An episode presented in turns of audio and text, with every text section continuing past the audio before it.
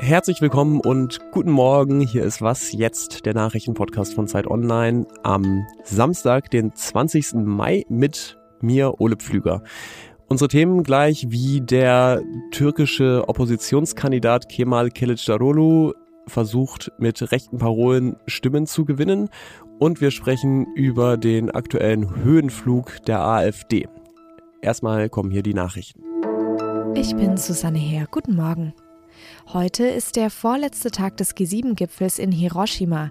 Am Abend hatte Japan das Rätsel um die Teilnahme des ukrainischen Präsidenten Volodymyr Zelensky gelöst und seine Teilnahme offiziell bestätigt.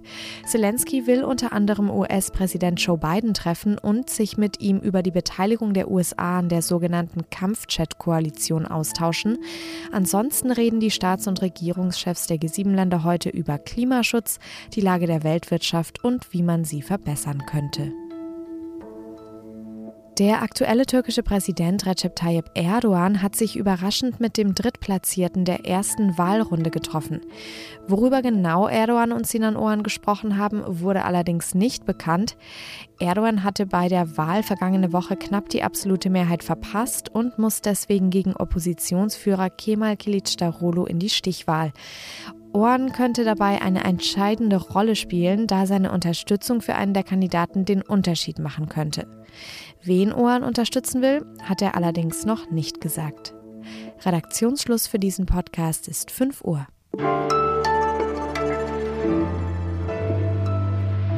Fangen wir mal an mit einem kleinen Quiz zur türkischen Präsidentschaftswahl. Wer hat diese Woche gesagt, er werde nach der Wahl, Zitat, alle Flüchtlinge nach Hause schicken? War das der Amtsinhaber Recep Tayyip Erdogan oder war es der Herausforderer Kemal Kılıçdaroğlu? Ich löse gleich mal, es war Kılıçdaroğlu und er lieferte gleich auch noch die unbelegte Behauptung mit, es würden 10 Millionen Flüchtlinge in der Türkei leben. Und das ist auf den ersten Blick bemerkenswert, weil in der vielleicht auch ein bisschen verklärten Sicht aus der westlichen Wahrnehmung Kılıçdaroğlu ja schon eine Art Hoffnungsträger für eine demokratischere und irgendwie offenere Türkei ist. Darüber, wie sich der Ton vor der Stichwahl nächstes Wochenende verschärft, spreche ich jetzt mit Marion Sendka, die für Zeit Online aus der Türkei berichtet. Hallo Marion. Hallo Ole. Kılıçdaroğlu tritt ja für ein Bündnis von sehr linken bis sehr rechten Parteien an. Warum verschärft er den Ton nach rechts denn gerade jetzt so stark?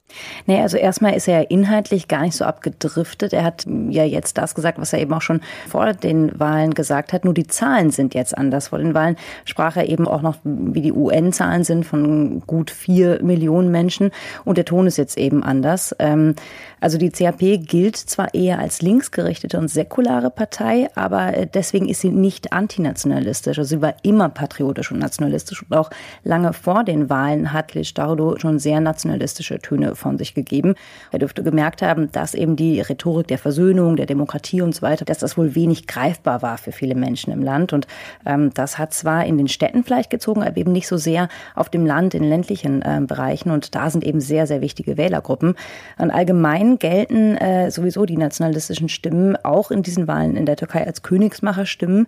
Und man sieht da eben, ähm, dass er jetzt äh, auf Angst setzt statt auf Hoffnung. Die Frage ist dann ja aber natürlich trotzdem, was ist nach der Wahl? Siehst du darin trotzdem eher Wahlkampfmanöver einfach oder denkst du, alle Flüchtlinge nach Hause schicken wäre dann auch die Politik, die er als möglicher Präsident verfolgen würde? Er hat immer ganz klar gesagt, dass er das machen möchte und das muss man ihm auch abkaufen. Also das ist ja gerade die große Sache für Europa, wo man äh, ihn kritisch sieht. Denn dann, also er kann die Flüchtlinge nicht eben ohne äh, europäische Hilfe zurückschicken in Syrien, also Vermittlungshilfe etc. Ähm, und da muss dann Europa endlich mal äh, ja eine neue Flüchtlingspolitik anfangen und sich mit der Türkei ein bisschen mehr auseinandersetzen. Und ähm, ja, er, er, wird auch an diesem äh, Versprechen gemessen werden, wenn er die Wahlen noch gewinnt und äh, wird die auch mit Herzen gerne auch auch umsetzen, natürlich auf eine ja, so menschliche Art wie möglich. In der ersten Runde lag Erdogan ja dann doch für einige überraschend vorne. Wie schätzt du denn die Chancen ein, dass äh, er das jetzt noch drehen kann? Das ist ganz schwer zu sagen. Also in den ersten Tagen war die Stimmung im Land ähm, bei allen, die die Opposition gewählt haben, war unglaublich niedergeschlagen und hoffnungslos. Es gab ja dann auch diese ganzen Manipulationsvorwürfe, aber da kam auch nie wirklich was Richtiges, Klares raus. Und es gab auch die Vorwürfe, dass innerhalb der Oppositionspartei selbst jemand die Stimmen verkauft haben soll an, an Erdogan. Und äh, auch dazu hat niemand wirklich Stellung bezogen. Das hat eben dazu geführt, dass man so ein bisschen Skepsis hatte, ob die Opposition überhaupt in der Lage ist, äh, dieses Land zu führen. Aber jetzt nach seiner Antrittsrede kann man schon sagen von Kilic Darulu, das hat doch wieder noch einen neuen Schwung reingebracht und äh, auch einige Leute animiert und wieder Kraft gegeben. Von daher würde ich sagen, dass die Chancen zwar immer noch besser stehen für Erdogan, aber dass, äh, dass das Rennen doch offener ist, als es vor ein paar Tagen noch aussah. In einer guten Woche sind wir schlauer. Vielen Dank dir, Marion. Sehr gerne.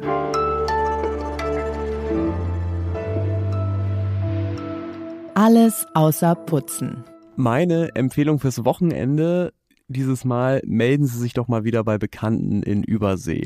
Die ist ehrlich gesagt nicht ganz uneigennützig, denn bei Zeit Online haben wir diese Woche mit Partnermedien aus der ganzen Welt The World Talks gestartet. Da haben wir auch am Montag im Update schon drüber gesprochen. Die Idee ist, Menschen mit völlig unterschiedlichen Meinungen aus völlig unterschiedlichen Ländern miteinander ins Gespräch zu bringen. Es haben sich Stand gestern schon fast 3000 Menschen aus über 80 Ländern angemeldet. Das ist toll, aber da geht natürlich noch was. Die Landkarte hat noch einige weiße Flecken. Und vielleicht können Sie uns ja helfen, wenn Sie zum Beispiel in Russland leben und dort Menschen auf The World Talks aufmerksam machen können, wenn Sie jemanden in Mali kennen oder Verwandtschaft in Marokko haben. Wir freuen uns, wenn Sie in die Shownotes gehen, den Teilnahme- und Einladungslink kopieren und ihn für uns auf Weltreise schicken.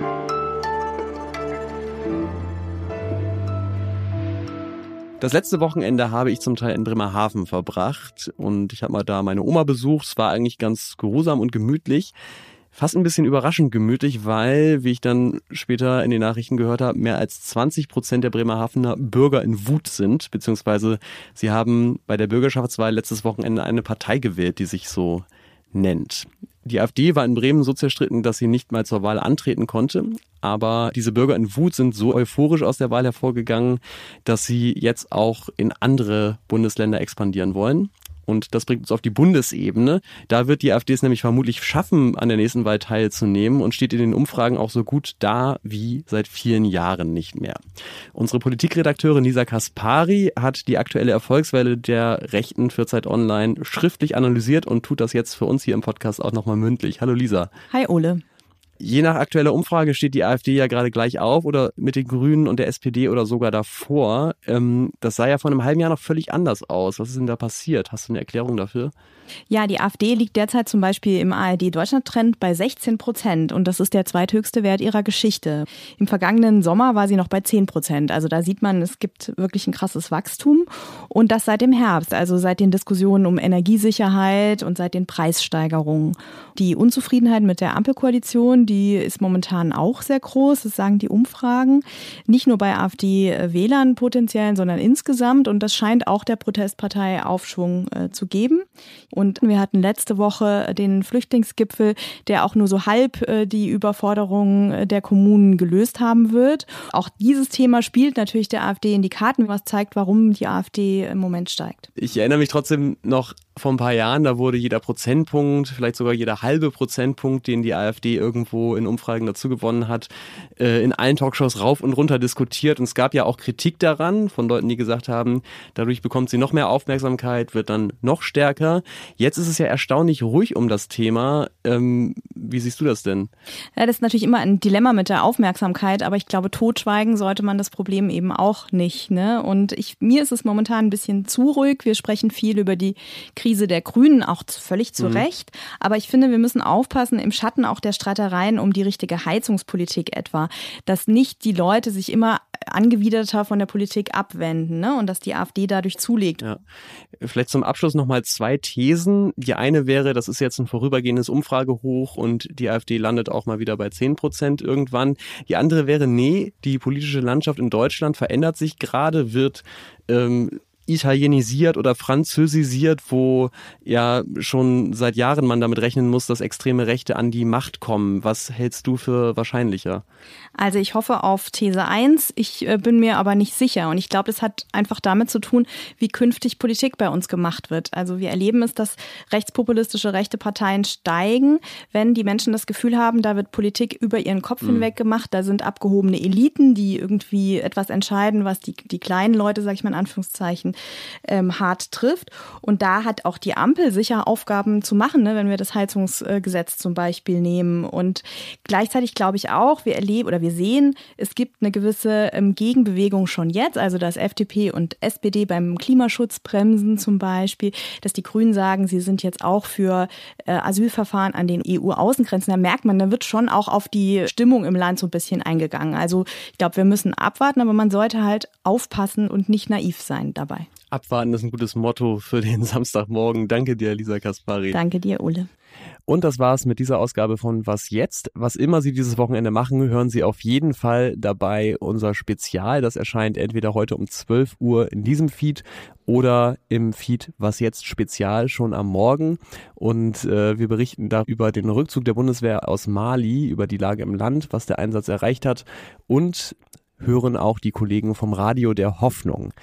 Das war's von mir heute. Ich bin Ole Pflüger. Bedanke mich fürs Zuhören. Mails gehen wie immer sehr gerne an wasjetzt.zeit.de. Tschüss und bis zum nächsten Mal.